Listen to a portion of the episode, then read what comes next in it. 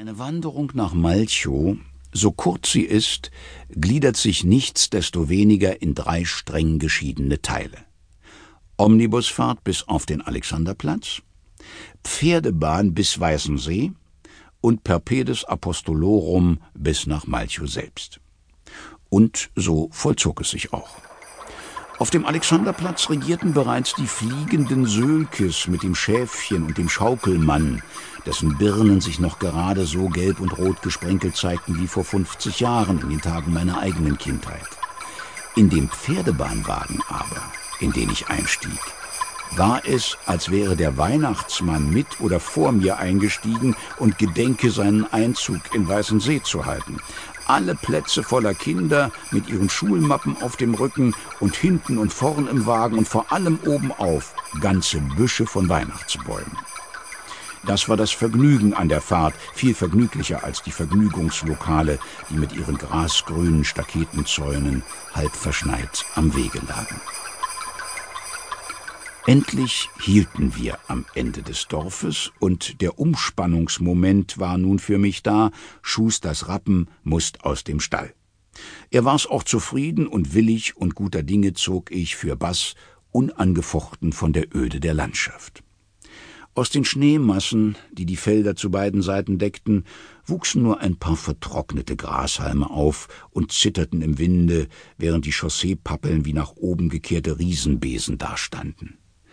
Aber so trist und öde die Landschaft war, so voller Leben war die große Straße, darauf ich ging, denn in langer Reihe folgten sich die Gespanne, die von den benachbarten Seen her hoch aufgetürmte Eismassen zur Stadt fuhren.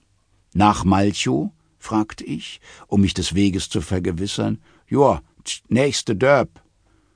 Und in der Tat, nicht lange, so wurde auch der kurze Laternenturm zwischen den Pappelweiden sichtbar, und unter einem Schlagbaume fort, der hier noch aus den Tagen der Hebestellen her sein Dasein fristete, hielt ich meinen Einzug. Wo wohnt der Lehrer? Ein junges Frauenzimmer, an das ich die Frage gerichtet hatte, trat mit einer für märkische Verhältnisse bemerkenswerten Raschheit von der Hausschwelle her auf den Damm und sagte Da, das rote Haus. Gegenüber der Kirche? Ja. Und damit schloss unser Gespräch. Ich dankte für gütigen Bescheid und schritt auf das rote Haus zu, freudig gehoben in meinem Gemüt und wie Ibikus des Gottes voll. Nicht gerade von Liedern, aber doch von Hoffnungen und Bildern. Ich sah schon die verfallene Grufttreppe samt den drei Särgen vor mir und las dem alten Minister seine mit ins Grab genommenen Geheimnisse von der Stirn herunter. Entdeckungen schossen auf wie die Knospen nach einem Frühlingsregen. Und so stand ich vor Maison Rouge. Kann ich den Herrn Kantor sprechen? Ich griff absichtlich nach dieser höheren Titulatur. Ein Hin- und Herlaufen entstand infolge meiner Frage, zuletzt aber erschien ein kleiner Herr mit intelligenten Augen und milzfarbenem Teint, um nach meinem Begehr zu fragen.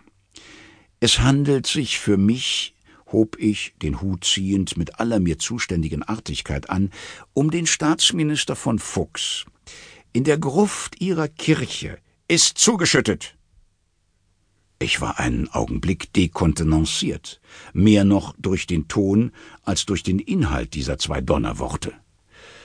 Wer aber weiß, dass das Menschenherz nicht gerne von Lieblingsvorstellungen lässt und nach dem Hinschwinden von Dingen und Ereignissen sich schließlich auch mit Betrachtung ihres bloßen Schauplatzes zufrieden gibt, der wird es begreiflich finden, dass ich nicht ohne weiteres das Feld zu räumen Lust hatte.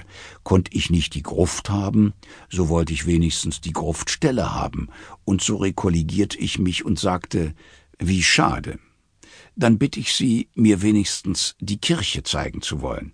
Ich kann nur wiederholen, klang es jetzt unter immer sichtbarer werdenden Zeichen von Ungeduld, dass die Gruft zugeschüttet ist, in der Kirche selbst befindet sich nichts, ein Besuch würde mithin